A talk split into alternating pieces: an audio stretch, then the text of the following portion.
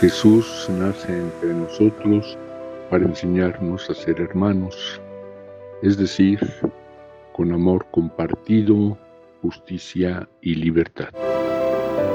En este Evangelio encontramos a Jesús lleno de alegría y alabando al Padre que dice, porque has revelado este misterio, esta manera de caminar a la gente más sencilla.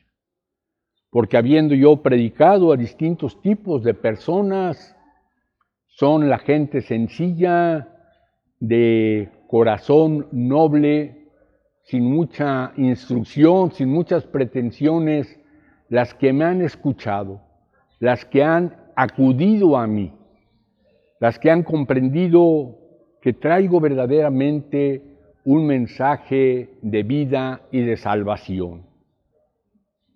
Las personas creídas, orgullosas, según ellos conocedores de la Biblia, han cerrado su corazón, me han rechazado. Pero me alegro porque todas estas personas sencillas me están siguiendo, están creyendo y van por mi camino los discípulos, los apóstoles de los que hablábamos hace 15 días, están en ese sector de las gentes más sencillas. Y añade esas otras palabras, nadie conoce al Padre sino el Hijo, nadie conoce al Hijo sino el Padre. Y allí hay que recordar que Jesús tiene dos nombres, un nombre más grande, más universal, que es el amor.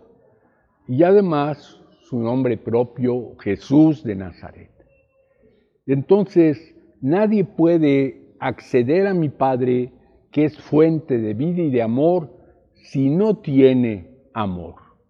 Si busca el camino del egoísmo, de la soberbia, del abuso, de la opresión, no podrá conocer al Padre. Entonces tiene que seguir este camino que yo estoy llevando adelante, que les estoy mostrando con mis palabras y con mi vida. No quiere decir que yo tenga la exclusiva, sino que es indispensable abrir el corazón y recibir el amor que tiene múltiples manifestaciones para verdaderamente caminar en ese reinado de Dios que es reinado de amor, de justicia y de paz. Y nos dice, esto es un yugo, esto exige ciertos esfuerzos, pero es muy llevadero, porque en el amor, en el acompañamiento que mi Padre les da, que yo también y mi espíritu tendremos fuerza, no solamente para realizar el trabajo, sino hacerlo también con profunda satisfacción y alegría. Seguramente ya lo hemos experimentado en muchas circunstancias, ahora Jesús nos lo recuerda y vuelve a animarnos para colaborar con Él, superando todo miedo en la fuerza de su Espíritu. Amén.